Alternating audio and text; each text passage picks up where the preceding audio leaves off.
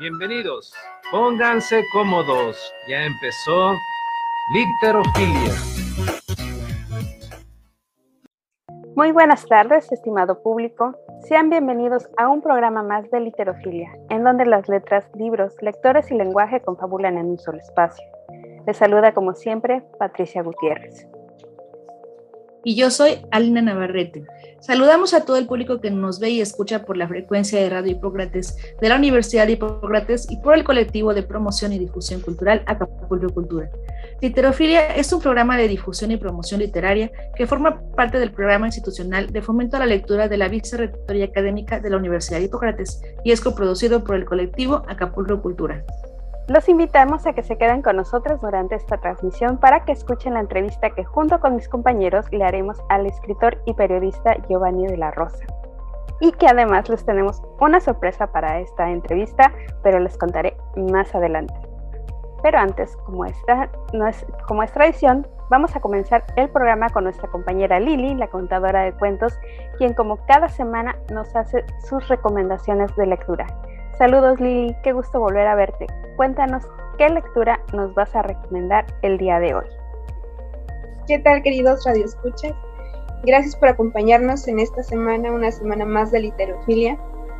Y mi recomendación para esta semana es uno de mis libros favoritos. Con él fue que inicié con mi gusto por la literatura. Tal vez muchos de ustedes ya lo han leído, ¿no? Pero sin duda todos conocen ya la historia o eh, la han visto en sus diversas adaptaciones. Estoy hablando nada más y nada menos que de Romeo y Julieta, de William Shakespeare. Es una novela corta, bueno, no es novela, es, este, está en diálogos, es para teatro. Son un aproximado de 140 páginas, eh, al menos en el libro que yo tengo, que es de editorial Época y pues nos narra, como ya saben, la guerra a muerte entre dos familias. De un lado tenemos a los Montesco, que es la familia de Romeo, y del otro lado a los Capuleto, que es la familia de Julieta. Pero es una guerra tan así aferrada, tan enemistad entre estas dos familias, que hasta en el mismo pueblo donde conviven ya están hartos de que se anden peleando a cada rato y que solo busquen cualquier pretexto para agarrarse, eh, a batirse en duelos, porque está basado en, en los años donde todavía utilizaban espadas. Entonces, era tan fuerte la guerra o la enemistad entre estas dos familias que incluso entre los criados se ponían a pelear. Era como que absurda y ridícula a la vez. Tanto que el mismo príncipe de la ciudad ya les había puesto un ultimátum a las dos familias. Bueno, ¿qué pasó antes de que se conocieran Romeo y Julieta? Pues Julieta era una doncella de 14 años que antes de conocer a Romeo, su papá le había propuesto o se estaba proponiendo casarla con un conde que se llama Paris. Y del otro lado, Romeo anda, fíjate que esa parte yo no la, no he visto muchas adaptaciones, siento que se la comen. Romeo resulta que andaba cacheteando las banquetas, sí, y no, no era por Julieta, era, así como que, oh, triste, triste historia, estaba cacheteando las banquetas, resulta que nuestro Romeo, como, por eso me imagino que muchos enamoradizos les dicen Romeo, me imagino que ahí lo toman porque resultó ser un enamoradizo de lo más rápido. Andaba cacheteando las banquetas, andaba todo triste, andaba casi lloroso, porque una chica que le había puesto los ojos, pues lo había hecho el feo, le había dicho que no, no, y lo había despreciado. Y entonces uno de sus amigos le dijo, no, pues vamos a una fiesta. Resultó que los quién son los Capuletos, la familia de Julieta iba a dar una fiesta. Y cosa curiosa, el señor Capuleto envió a uno de sus criados a repartir, a, invitar a la fiesta, le dio una lista con el nombre de los invitados, pero resultó que el criado no sabía leer. ¿Y a quién creen que le pidió ayuda para leer su lista? Pues a Romeo. Y bueno, así fue como se enteró de que iban a tener una fiesta y el amigo lo convence, le dice, no, es que, mira, necesitas una fiesta, ya sabes, un clavo saca a otro. Tú, esa chica no te convenía y nada más tenías ojos para él, ya por eso no ves la belleza en las demás. Bueno, le lavó el cerebro y se fueron los dos a la fiesta. Y fue dentro de esta fiesta que conoció a Julieta, pero no sabía, o sea, era una fiesta de máscaras, no sabía quién era. No lo supo hasta que se separaron y trataron de investigar cada quien por su lado porque Julieta le correspondió. Por eso siento que Romeo era muy enamoradizo, más estaba esperando a alguien que le dijera que sí. Entonces, cuando los dos jóvenes se enteran del apellido del otro, sienten, presienten, conocen que va a ser un amor que está casi destinado a morir. Entonces, ¿qué pasa? Pues buscan ayuda con este fray que se llama Fray Lorenzo y él es que les dice, bueno, mijitos, pues su, su relación no va a ser aprobada, así es que yo no se preocupen, yo los caso aquí en secreto. Y total, ya se casaron eso me sorprende la facilidad con la que se casaban en aquellos años. No, no pedían tantas cosas.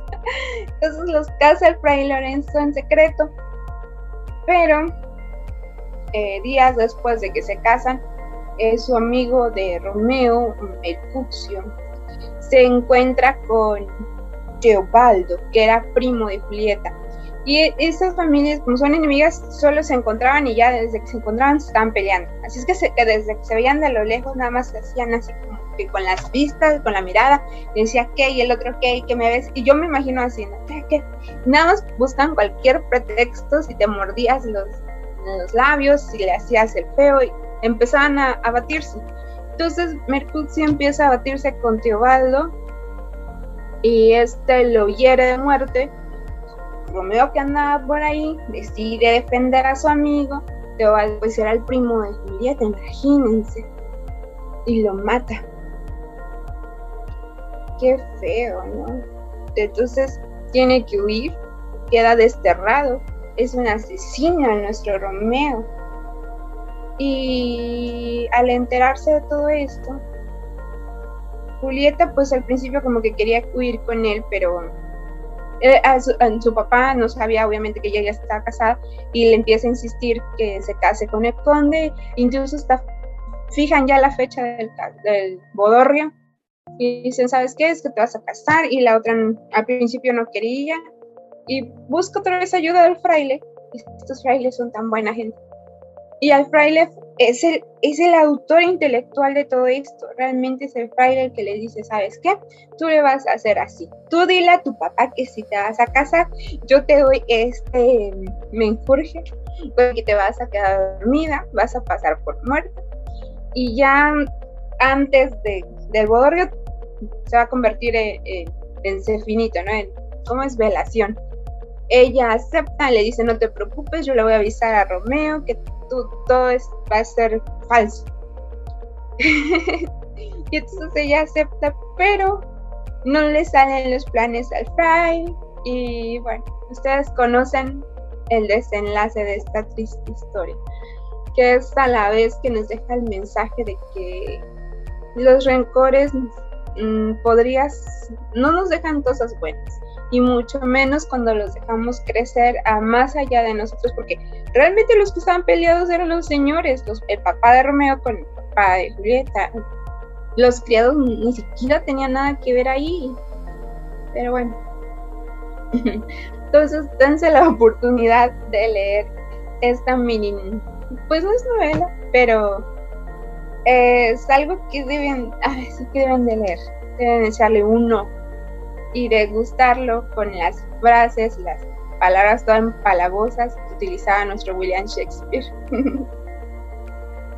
Muchas gracias Lili por esta recomendación tan bella. A mí la verdad es que hubo un tiempo en la vida, queridos radioescuchas, en el que me obsesionó un poquito, pero me Julieta en particular, porque tiene de verdad muchísimas, una infinidad de adaptaciones. Incluso hay una versión en anime, que es un poco más como futurista, pero muy buena.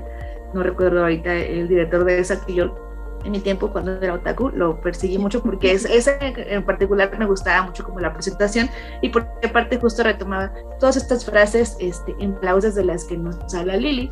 Por cierto, a mí me parecen también como una representación muy bella del amor eh, romántico, del amor también trágico. Yo más bien creería ahí que la moraleja es que una, una como ido nunca sale bien.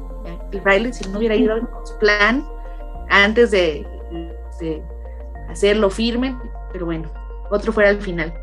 Les voy a compartir nada más una de mis diálogos favoritos de Romeo, porque aparte también, esta creo que es una adaptación más bien, eh, bueno, este diálogo en particular, porque la obra original de Shakespeare viene como, bueno, lo voy a parafrasear como yo me acuerdo, y por cierto, lo recuerdo mucho, porque no sé si ustedes vieron Candy Candy, pero justo eh, también en este anime tan bellísimo, de, de, este, por allá que una de Corazón Noventera, ¿se acuerdan? El protagonista Terry interpretaba a Romeo en una adaptación de la obra que de teatro y esta frase me encantaba cuando llega con Julieta y, Julieta le pregunta, ¿cómo llegaste hasta aquí?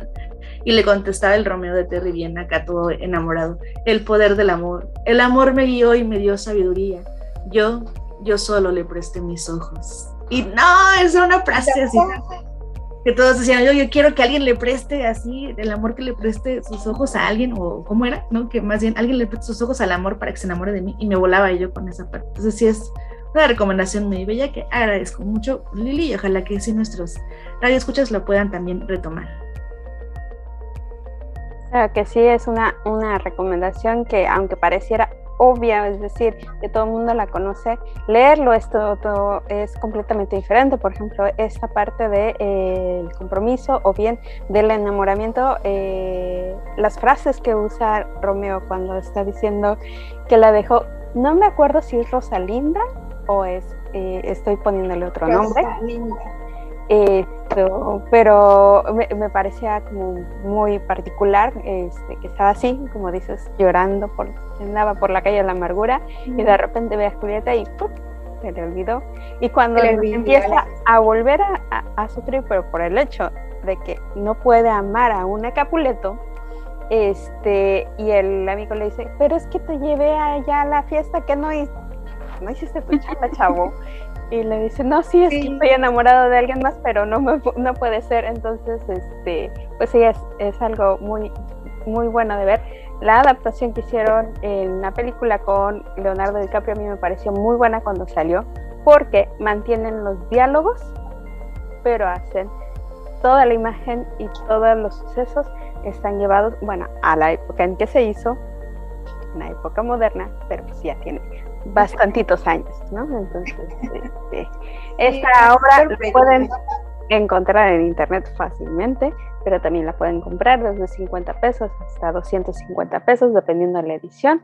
Y bueno, vale mucho la pena porque también una de las cosas muy padres que tiene el teatro es que establece unos diálogos muy particulares. Entonces, ah, para aprender a este tipo de comunicación es un ejercicio muy, muy padre. y no encuentro dónde está el nombre, pero sí era Rosalina, me parece, que fue la que despreció a Romeo. Y sí, esa parte como que no la adaptan mucho. Pero bueno, ahí está mi recomendación de esta semana, chicos. Pues muchas gracias, compañera Lili, por esta recomendación. Te esperamos para el próximo programa de Literofilia y ahora vamos a la entrevista y como les había comentado tenemos una sorpresa porque esta vez en la entrevista quien nos va a estar acompañando, además de nuestro invitado, Giovanni de la Rosa, también va a estar nuestro compañero Sebastián Guerra, que ya estuvo esta temporada haciéndonos una recomendación de lectura, pero ahora va a estar en la entrevista y lo van a poder ver un poquito más. Entonces, les doy la bienvenida tanto a Sebastián como a Giovanni a este programa Literofilia. ¿Qué tal, amigas y amigos? Eh, pues ya estamos con nuestro invitado, eh, Giovanni de la Rosa, que él es originario de el bellísimo, eh, la bellísima Pinotepa Nacional, Oaxaca. Es afrojaqueño de nacimiento y afroacapulqueño por elección. Escritor y periodista, costeño de cabello rizado, su escritura insiste en lo simple que es perder la guerra, pero tener batallas todavía. Escribe más de lo que habla, Ves sueños que nadie recuerda y a veces parece que no comprende nada. Algunas veces mereció ciertos premios y becas. Bienvenido a Literofilia, Giovanni. ¿Cómo estás? Pues, hola, buenas noches. Muchas gracias por la invitación a, Patricia. Eh, no esperaba encontrarte aquí, Sebastián, pero también es, un gusto compartir el espacio después de tanta, tanto tiempo de no vernos, de todo este trance del que esperemos ya sea estemos yendo de salida. Eh, y pues un gusto estar aquí para conversar un rato sobre literatura, escritura y el arte, pues. Qué bueno que estés aquí, Giovanni. Sí, la verdad es que estamos de, este, de fiesta porque nuestro querido Sebastián está de regreso ahorita para la entrevista. Entonces, eso es una sorpresa para nuestro auditorio, no lo saben, pero se van a enterar. Y yo siempre comienzo esta entrevista con la misma pregunta que es, ¿cómo empiezas tú, Giovanni, tu camino en la literatura, sea como escritor, como lector o todo lo que quieras abordar con esta pregunta? Bueno, eh, pues en realidad ya la cercanía con la escritura creativa sí fue como lector y lo recuerdo en el momento en el cual este así digamos me interesé por por la, la, literatura porque yo por ejemplo en la prepa me la pasaba jugando fútbol y ni loco me acercaba a un libro. Es más, no sé ni cómo pasé una materia de, bueno, taller de lectura y redacción que nos dejaron, nos dijeron en el semestre lean cuatro novelas y ya con eso tienen. Yo no, este, agarré la, la versión resumida del Quijote, me acuerdo, compré una versión resumida del Quijote. No la terminé de leer, le dije al maestro y, y pues a ver, y al final pues ya nos arreglamos de otra manera que no fuera leer libros, pero yo no me acercaba pues a la literatura, sí leía mucho libros de ciencia, pues de matemáticas, estaba muy, muy relacionado pues con, más con las ciencias duras, pero recuerdo que en la universidad nos dieron un, curso de, literatura, este, y ahí pues nos, la, maestra nos empezó a, a soltar libros, a recomendar, y, yo recuerdo que leí eh, esta obra de teatro de Alan Poe. Oye, espero no equivocarme, estoy teniendo como que una, aquí una fuga mental, pero este, es que si ando un poco cansadito, eh, que se llama La importancia de, no, creo que es de Wild, la importancia de llamarse Ernesto pues quedé encantado y a partir de ahí empecé a, devorar libros, en realidad, a devorar libros. Eh, pues yo seguía, digamos, solo como lector, ya fue hasta casi así un día de decir, bueno, no, no quiero ser académico, no quiero seguir siendo politólogo, voy a escribir y a ver qué pasa.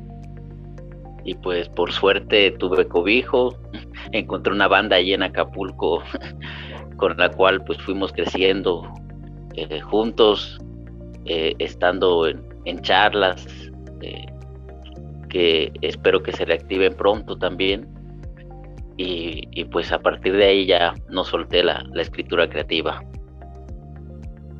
Creo que una parte también de, tu labor, Giovanni, ha sido poner en evidencia la dificultad en la que un, un escritor, digamos, o alguien que tiene algo que decir, eh, se enfrenta en eh, una sociedad como, como, la nuestra, digamos, como particularmente la guerrerense, que no termina de aceptar también eh, sus propias raíces, ¿no?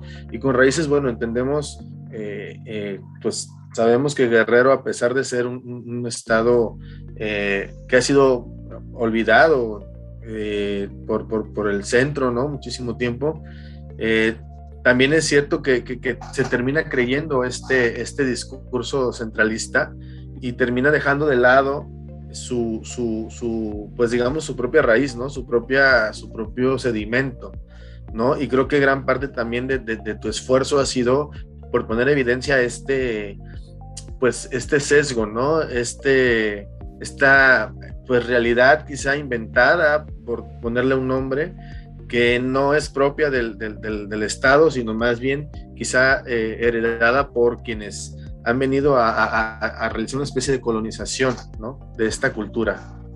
Eh, yo a, lo que dices, porque tienes mucha razón, yo eh, he sido un poco, digo, más, más crítico. Yo tuve que venirme a la ciudad, en realidad no lo hice ni por trabajo, sino por un asunto personal, eh, ni por la literatura tampoco. Eh, yo sí puedo reconocer que tuve el privilegio de, o bueno, fui creativo en la manera en conseguir libros, porque en, Guerrero no se pueden conseguir libros, pero pues yo siempre he estado cercano al movimiento del Internet y de alguna manera me acercaba a libros. Eh, digo, es un privilegio la forma en que yo compraba libros desde hace eh, década y media, porque era muy difícil. Este, pero los conseguía, me interesaba Ahora, sobre, lo que hablas, esto del centro y, lo guerrerense, yo creo que eh, no, hay en serio ningún problema en que eso que llamamos centro o estos poderes hegemónicos o estas literaturas hegemónicas que hay en el país eh, invisibilicen lo que se hace en, otras partes del país, en nuestro caso en Guerrero, eh, no hay ningún problema en que no la validen, porque ese también creo que es otro error, buscar la, la validación siempre el centro. Creo que no, no, hay, no hay ningún problema. Si quieren invisibilizar, no hay ningún problema. Creo que debemos de ser conscientes que eh, eh, después de, de, de, esta pandemia, creo que tenemos que ser conscientes que debemos acompañarnos, pero acompañarnos de quienes sí quieren acompañarnos, de quienes quieren escucharnos y por lo tanto de quienes quieren leernos y escribir junto a nosotros. Dice Félix Catari, la, la, el arte en general es un asunto polifónico, es un asunto colectivo, no se puede individualizar, individualizar, no se puede centralizar, es un asunto de todos y todas. Eh, pero lo que sí debemos poner ahí, eh, digamos, es esta parte de cómo se borra las historias. Únicas. Ah, se piensa que, que Guerrero es de una forma cuando es un asunto, es un lugar pluricultural, polifónico, donde hay un montón de subjetividades. Y, otro punto en estos borramientos, se piensa que nadie hacía gestión cultural, nadie escribía de una década y media hacia atrás, pero hay muchos. Eh, como saben, fundamos nosotros el antiencuentro por cuestiones de vitalidad, no podemos, pero yo sí tengo el plan este de decir, es que aquí en Guerrero no solo hay cocos, no hay solo hay playas, ha habido gestores culturales, eh, el maestro Barreto Niño, que creo que lo, lo conociste, el maestro Pedro Escorcia, pero así podemos ir rastreando gente que desde los 70, desde los 80 estuvieron haciendo arte y por lo tanto, y fueron borrados.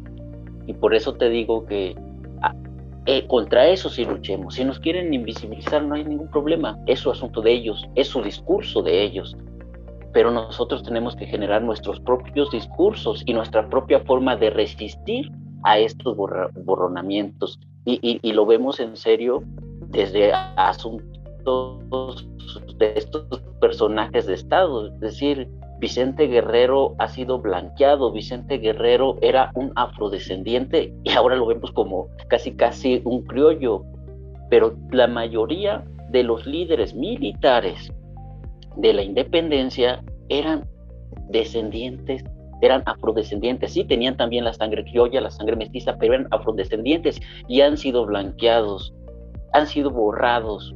Es decir, su historia eh, ha sido una historia única al servicio del Estado, al servicio del poder hegemónico. Y por eso digo que eh, vamos, creo que tenemos que poner, si vamos a dar pasos, es en resistir estos, estos ataques de, borrar de negar, después luchar, pero también a partir de ahí crear estas subjetividades. Y, y, si yo subjetividades que se tienen que hacer de manera colectiva, polifónica.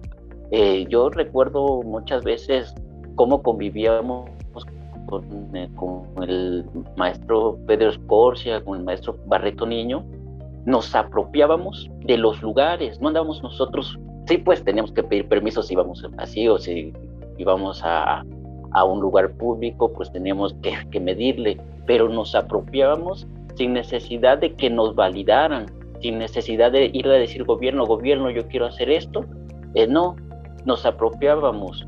Eh, tantas veces el, este auditorio que está ahí por, por la, alta Infonavit, ahí arribita de la prepa 27, yo recuerdo que ahí se hacían actividades, se hacían actividades y, y no necesitábamos ni la validación, eh, ni visibilización, sino simplemente convivíamos entre quienes querían convivir y eso generaba que otras comunidades vinieran y se acercaran a, eso. Pero creo que eh, si vamos a luchar contra esta historia única, contra el discurso hegemónico, tiene que ser así, de acompañarnos, de crear subjetividades de manera polifónica, colectiva, y de decir, aquí estamos. Y la única manera de decir, aquí estamos es si eh, hemos sufrido violencias, padecemos violencias, pero a pesar de esas violencias que padecemos, eh, somos felices y disfrutamos de la vida y tenemos una vitalidad que queremos mostrar a quienes nos miren, a quienes nos quieran escuchar y nosotros también queremos escuchar. Claro que sí, abordas un, un tema que es muy interesante y que, que creo que de alguna manera ha atravesado estos eh, programas también, que es, es el reconocimiento de, desconocemos a nuestros propios este, creadores en cierta manera, incluso con los que ahorita convivimos, este, a veces nos parecen desconocidos. Eh, sí es necesario, como bien dices, eh, encontrar a estos faros que fueron quienes mantuvieron esta semillita todavía activa eh, durante estos años y que ahora, bueno, eh, a través de muchas acciones que se están haciendo y sobre todo lo que dices, hay gente que pues, no pide permiso, ¿no? Hay, hay muchas personas, muchas iniciativas, mucha gente involucrada que no pide un permiso, sino que lo hace y creo que es que no se necesita un permiso para hacer arte, no se necesita un permiso para estar creando ni para conectar con la gente. Esta comunicación es de, de persona a persona, ¿no? Eh, sí, es que no. si nos permites, Giovanni, eh, vamos a una breve pausa y regresamos enseguida. Esto es Literefilia y estamos charlando con el escritor y periodista Giovanni de la Rosa. Regresamos en un momento. Pues estamos de regreso aquí en Literofilia, donde las letras, libros y lectores y también el lenguaje confabulan en un solo espacio. Estamos charlando con el escritor y periodista eh, Giovanni de la Rosa. Es que también, y con esto digo, eh, hay un discurso muy institucionalista. Yo sí soy así anti-institucionalista. Estudié todo, ser ciencia política. Me, me lavaron la cabeza con todo el institucionalismo. Pero hay un discurso institucionalista sobre los derechos culturales. Pero que, se han dicho, a ver, eh, y tiene que ver con, con, estos, estos procesos de invisibilización, de construcción de historias únicas y de borronamiento. Los derechos culturales se reconocen o se asumen. Y en lo último que tú dices, creo que se asumen y por lo tanto, si vamos a apropiarnos de algo, vamos a ir, no, no, no vamos a estar esperando a que una institución, a que el gobierno, a que el Estado nos reconozca y nos dé un recurso para nosotros apropiarnos de los territorios. De territorios quiero referirme al espacio que, en el que estamos, a nuestra memoria, es un territorio nuestra memoria, a nuestra lengua, a nuestro pensamiento, a nuestros actos y a nuestro cuerpo. Es decir, somos todo territorio y ese territorio tenemos que apropiárnoslo porque nos han negado la, al, al, no apropiar nuestra memoria, nos crean otra memoria, nos dan otra lengua, nos generan otros tipos de pensamientos. Por lo tanto, yo creo que sí, en, en esta discusión de derechos culturales, yo creo que tiene que haber esta parte de decir, no, yo voy a asumir mis derechos culturales y yo lo que sé hacer, pues si soy un, un orador, si sé declamar, pues eso voy a ir a hacer allá, ¿eh? donde vamos a reunirnos, no sé, 5 o 10 personas y vamos a hacer el arte que nos gusta. O vamos a reflexionar, o vamos a platicar, vamos a vivir. Y antes del corte, te decía que me interesaba mucho hacer una pregunta respecto a lo que estabas hablando, porque creo que es algo sumamente relevante para quienes estamos de este lado de, pues ahora sí que el país, por llamar de algún modo, ¿no? Este, eh, esta forma de, clasificar las literaturas, si es que cabe la, la, expresión. Y es que tú fuiste el primer escritor sureño, ya ni siquiera guerrerense oaxaqueño, fuiste el primer escritor del, del, sur en ganar este, el Acapulco en su tinta. Y más allá de, lo que pueda decir el, concurso, eh, lo interesante para mí, al menos desde mi punto de vista, es que eh, la premisa de ese, concurso siempre es eh, un cuento que tenga que ver con Acapulco. Y curiosamente, la mayoría de los que habían ganado ese concurso, o quizá todos hasta que ganaste tú, eran de, otros lados, ¿no? Eran de Ciudad de México, eran del Estado de México, o inclusive de otros lugares que no eran necesariamente de, de estos rumbos, ¿no? Y eh, me llama la atención por lo que decías, porque creo que tiene que ver con una especie de sensibilidad, eh, de una sensibilidad eh, que, que, tiene que ver con el centro, es decir, con una sensibilidad aceptada, ¿no? ¿Cómo es que entendemos también realidades de, quizá en este caso, un estado como Guerrero o un estado como Oaxaca, que son considerados periféricos y, cómo se consideran estas sensibilidades y cómo se premian estas sensibilidades, ¿no? Es decir, pareciera que, que hay una, una especie de visión que está eh, en el centro y que eso es lo que todo lo que se parezca a eso es lo que se, va a premiar o lo que se va a, trascender. Yo, eh, por ahí va mi pregunta. Eh, ¿cómo, cómo, cómo podríamos definir o cómo definirías tú este, digamos, este desfase o este sesgo respecto a este tipo de premios, como el que ganaste tú del Acapulco en su tinta, y por qué necesariamente tienen que ser eh, autores, porque autores guerrerenses y autores sureños se, se inscribieron muchísimos y generalmente los ganaban autores que no eran de estos, de estos lados. ¿Cómo pudieras tú eh, definir o qué, o qué visión tiene respecto a este fenómeno eh, que se yergue respecto a este premio? Eh, mira, hay subjetividades, es decir, cada territorio, cada persona tiene su subjetividad, pero estas subjetividades se construyen, como hace rato te decía, de manera colectiva. Es decir, pues nosotros crecimos en Acapulco, tenemos una subjetividad que, nos hace pensar que conocemos Acapulco. Eh, el, problema del momento en el cual se resiste, se lucha y se busca crear eh, al margen o contra estos poderes hegemónicos o estas subjetividades hegemónicas, porque hay que decir que, que es real los otros cuentos, la subjetividad de Acapulco que tienen, desde alguien, pues podemos, no, le quiero poner ahí un, adjetivo, pero es la subjetividad chilanga que se tiene sobre Acapulco. Pero el, asunto es cómo las enfrentamos sin invalidarlas, eh, sin, sin cometer los mismos usos y abusos que cometen quienes detentan poderes hegemónicos. Y uno de ellos es invalidar, es borrar, ¿eh? Eh, y, negar.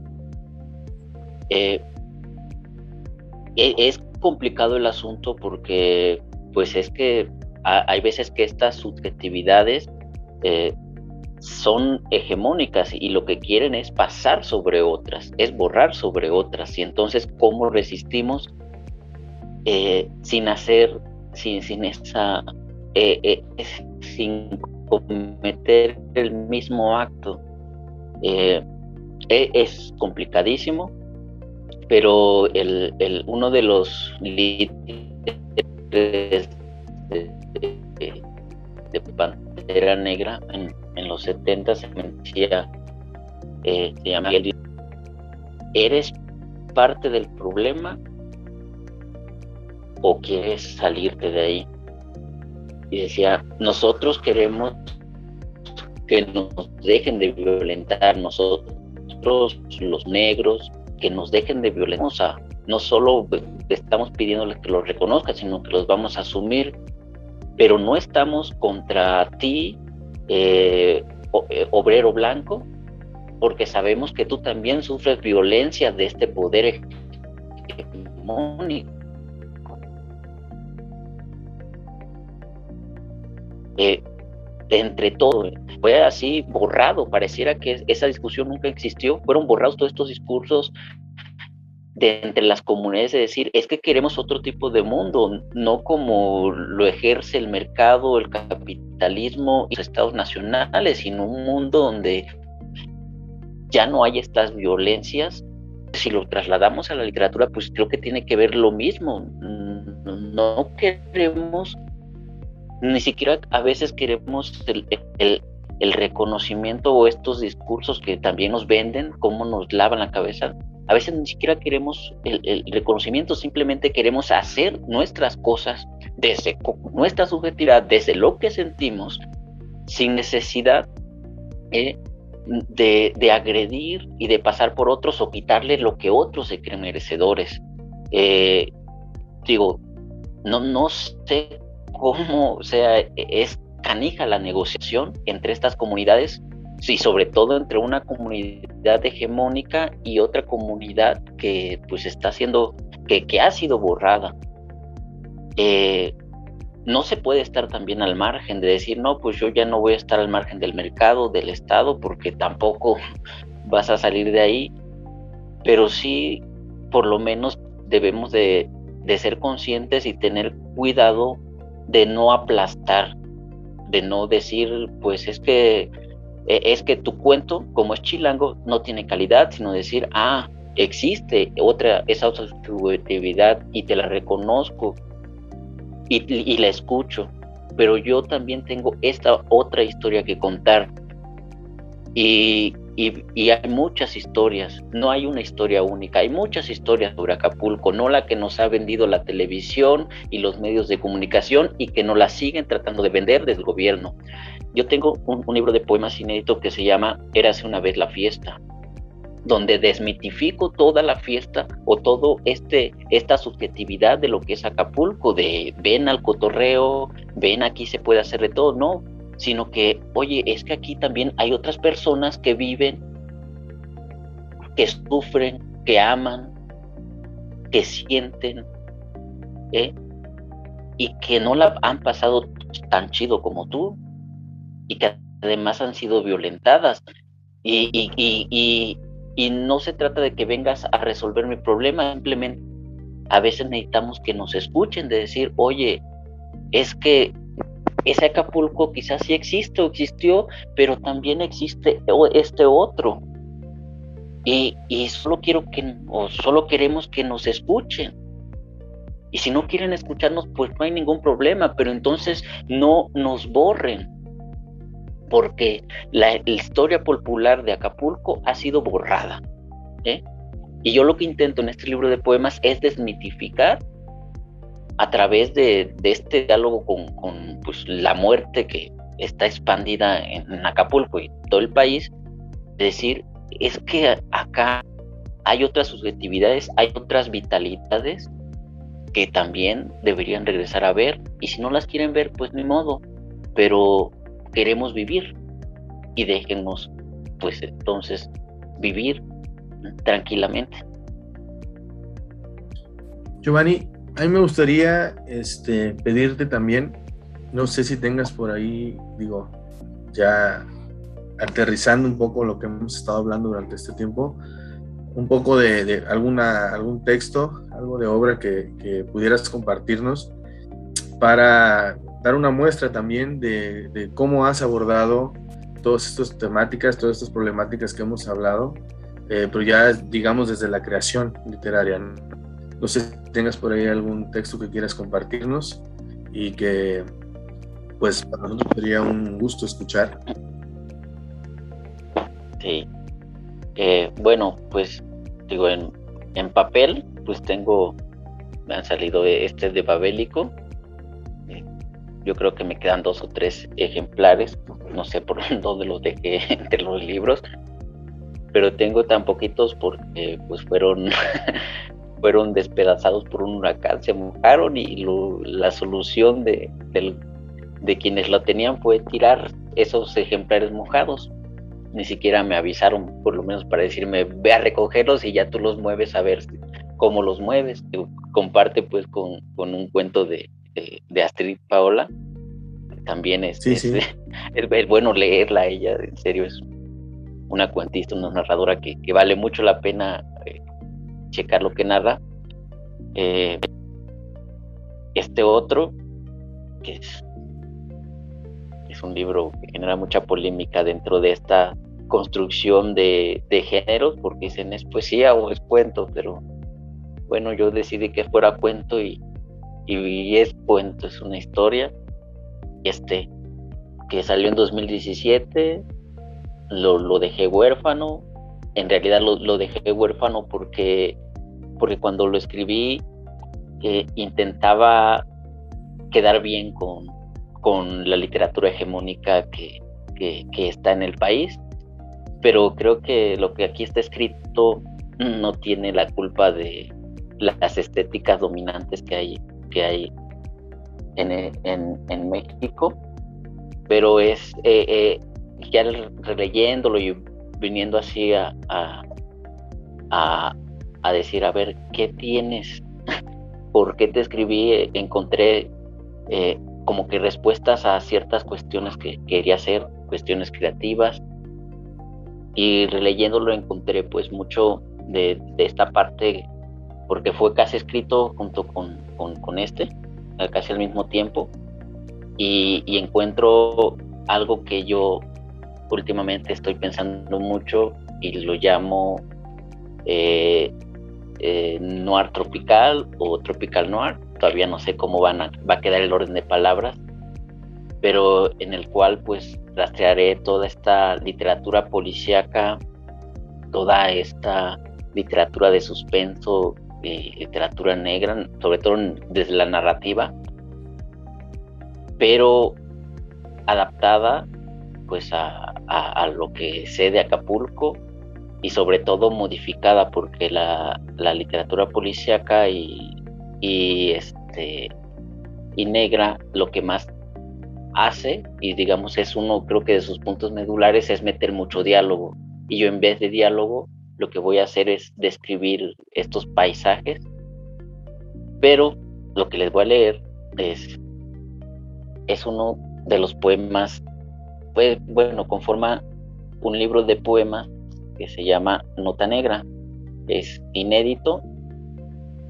Eh, está dividido en tres partes. Una se llama Averiguaciones de la piel, que trata pues sobre toda este, esta reflexión. Son como imágenes que yo, bueno, parten, a parten desde recuerdos que yo tengo de la infancia de lo que es ser negro, eh, de lo que es tener el color de piel, del, cabello, de, de, todos estos discursos y opresiones que se viven. Pareciera que hay gente que dice en este país, pues somos mestizos, no, que es lo otro a la hora de abordar estas discusiones de si hay literatura guerrerense o no. Pues yo diría que hay que decirlo, hay que nombrarlo. Lo que no se nombra no existe. E, es la, única manera de, decir, pues aquí estamos y ya. Eh, la, la segunda la segunda parte de, se llama negrear, que es, pues es que vivimos en el siglo XX y pues esta oligarquía nos sigue negreando, somos esclavos del trabajo, la forma en que nos explotan vitalmente es canija y es más o menos lo que intento. Y la tercera es sobre, sobre la depresión, que también es una negrura, es una oscuridad tremenda, pero todo relacionado pues a partir de, de pues de esta subjetividad afro, como fui construyendo este libro y yo les voy a, leer eh, este poema. Redactaría mi currículum vitae, ponerlo en el inodoro. Eh, trae un epígrafe de Javier Egea que dice, como quien se despuebla de golpe de esperanza. No, no cubro el perfil, jamás seré un tiburón que bebe feliz bajo el sol. No, no cumplo con los requisitos de la oferta de trabajo. Tengo el alma gangrenada, los pies chuecos. No, no tengo un rinconcito donde pueda contar la verdad sobre los eclipses que broncean, broncean mi espalda. No tengo verdad alguna. Desconozco lo que significa la verdad. ¿Alguien encuentra la verdad entre las patas del fin de semana? Disculpe, me fugué con mis sueños terribles en barca vieja contar cómo me va en la vida, ¿qué le digo? Hace algunos días mataron a un amigo de la infancia, hace algunas compras asaltaron a mi tía afuera del supermercado, hace algunas diversiones violaron a mi vecina en la playa. ¿Quiere que sea franco? No tengo madejas, ni vientre, ni días para desenrollarme bajo la cama mientras desaparece el olor a pólvora. Soy proletario discapacitado en piel y me sugiere que me ponga a platicar con un pozo de agua, no platico ni con mis fantasmas. Escribir una carta de reclamo a los dioses por la vida que me tocó deambular pide demasiado. No tengo gaveta, ropero, colchón para llegar a la eternidad, para llegar a la eternidad mi queja. No tengo altar, jardín, ventana. Escribir para un lejanamente futuro lector Pide usted demasiado. Hace media docena de ayeres que me extirparon el chip de un futuro posible, el deseo concurrido de utopía, la ilusión por el mañana.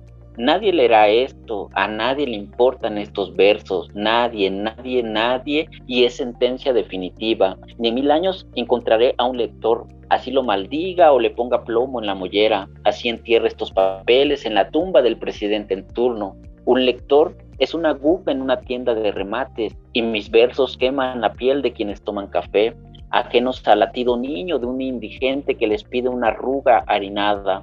No busco lector, perdí las ínfulas para narrar mis sueños subdesarrollados, cuando no anegué las expectativas de la última empresa a la que fui a pedir trabajo. Pensar de pie, en una persona de pie, con la correa de la soledad de su mini cuarto rentado, no me encajan sus sugerencias para conseguir un buen empleo, Escucha el silencio que circunda las ventanas, las notas mudas de mi alma desierta. Nadie lee mis solicitudes de trabajo. Desfallezco de desempleo y de hambre. Cada papel lleva impresa mi experiencia vital. Lo llevo al baño. Allí tiene mejor utilidad. No existo para el mercado. Nadie existe. Nada existe. La ceguera, relámpago de la existencia. Garabateo mi fracaso en las paredes de este departamento frío. Cada ladrillo late al ritmo de una canción de los 90, olor a fracaso. Llevo impregnado desde la infancia.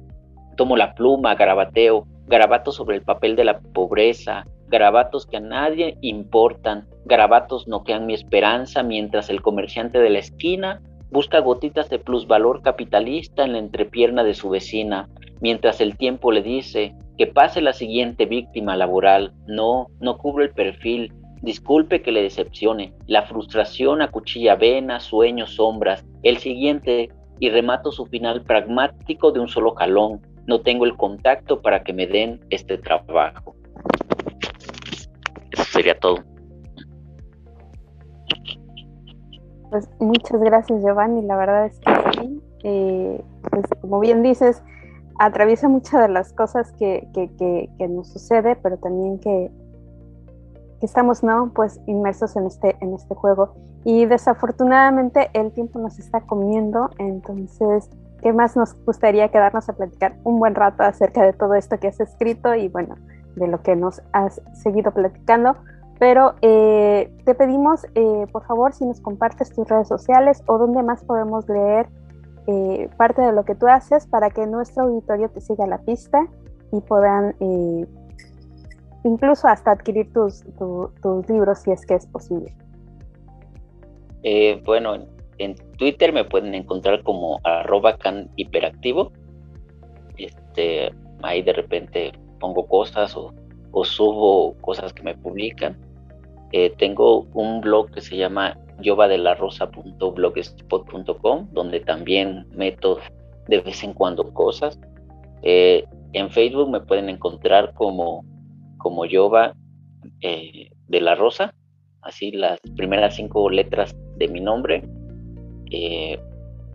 ahí este, no, no soy muy, este, a veces es muy privado muchas cosas que pongo, pero este, digamos en cuanto a, lo que escribo sí está abierto al público.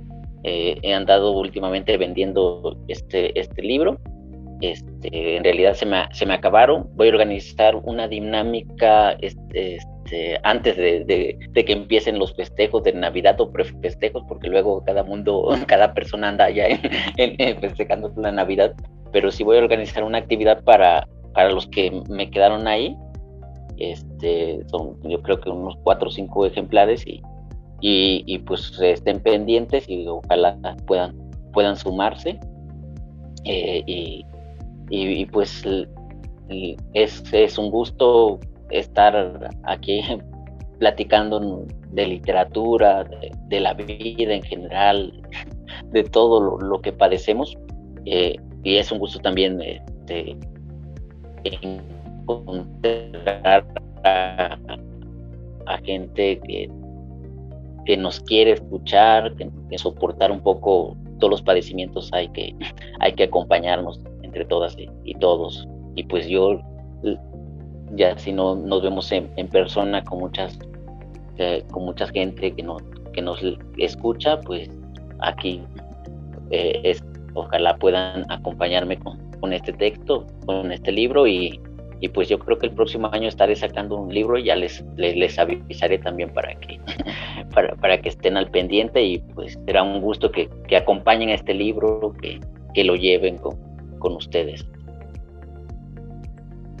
Giovanni, pues la verdad es que ha sido muy grato este, pues escucharte y también ya en, otro plano reencontrarnos poder platicar de lo que siempre nos ha unido, que es la literatura y todas estas problemáticas de las que siempre nos, nos, han rondado, ¿no?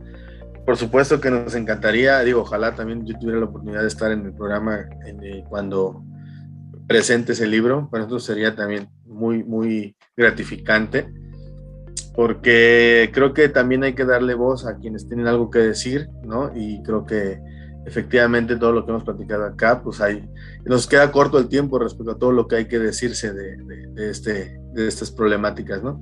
Entonces, pues ahora sí que te agradezco mucho el tiempo, te agradezco mucho también, pues el que nos hayas compartido parte de esta obra inédita y que también se anime mucha, mucha, pues de, lo que, de la gente que nos está viendo a, a, dar seguimiento, no solamente digo a, a tu obra, sino a las problemáticas que planteamos aquí y bueno, eh, pues no me queda más que agradecerte eh, por el tiempo, por el espacio y esperando pronto que ya toda la situación nos dé más chance un poco de reunirnos de manera presencial, eh, que es más grata quizá que la virtual un poco. Bueno, pues les le agradezco a Patricia la, la invitación. En verdad, este, antes de, empezar a mover este, los últimos ejemplares de la ejecución de Gary Gilmour, sí me sentía muy huérfano. Así eh, los discursos pues que se nos meten en la cabeza y la forma en que nos, nos derrotan. Eh, pero sí me sentía muy huérfano, pero de repente empecé a sentir, digo, pero hay gente que, que quiere acercarse a, a, lo que hago, hay gente que quiere escuchar, y digo, pues eh, una de mis frases era de que pues el, sistema nos va a pasar por encima, hagamos lo que hagamos, pero que nos encuentre de pie y sobre todo sin, que nosotros mismos nos derrotemos. Creo que es la única manera de enfrentar al sistema, no desde la autoderrota, sino decir, bueno, me derrotaste, pero yo, yo no me voy a derrotar. Eh, y, estos días que he estado moviendo el libro de poemas y me he sentido muy, muy, muy cobijado, ya, ya no me siento tan huérfano y hasta me da más ganas. Y hace poco, bueno, hace antier estuve ahí en una mesa en, Acapulco y yo al principio dije, es que, es que yo no quiero venir a, leer, yo quiero conversar con ustedes. Eh, y creo que eh, pues hay que activar otra vez las conversaciones. Pues muchas gracias, Giovanni. Este, esperamos que tenga, eh, que llegue a buen puerto este, este libro inédito, bueno, los que has mencionado que son inéditos, y por supuesto, cuando salga algún otro proyecto, aquí estaremos dándote un espacio. Por el momento nos despedimos de ti, de esta sección de la entrevista, y eh, nosotros continuamos con nuestro programa. Estoy de vuelta con ustedes, amigas y amigos, únicamente para decirles que lamentablemente llegamos al final de este programa por el día de hoy. Con este programa llegamos a la emisión número 86. Fue un placer estar con ustedes. Nos despedimos, no sin antes agradecer a todo el equipo de trabajo que hizo posible que esto ocurriera. Gracias a nuestro invitado, el escritor y periodista Giovanni de la Rosa, a Lili, la contadora de cuentos por sus recomendaciones de lectura, a Sebastián Guerra por hacernos esta bella entrevista con Giovanni, también a Radio Hipócrates y por supuesto al colectivo de Acapulco Cultura. Nos vamos, Pati. Nos vamos a Lina, pero antes los invito a que sigan la página oficial de Acapulco Cultura en Facebook, ya saben, es el de la sillita verde. Podrán encontrar ahí recomendaciones de eventos artísticos y culturales que de hecho ya se están llevando ahora de manera presencial, pero también todavía hay alguna oferta online. Entonces tenemos una agenda mixta, además de que pueden escuchar los programas de literofilia desde la tercera temporada.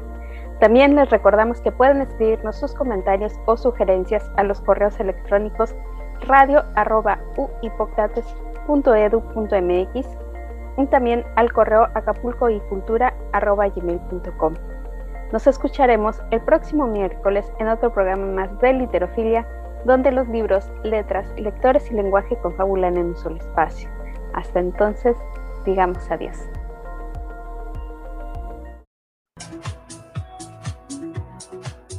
Esto fue Literofilia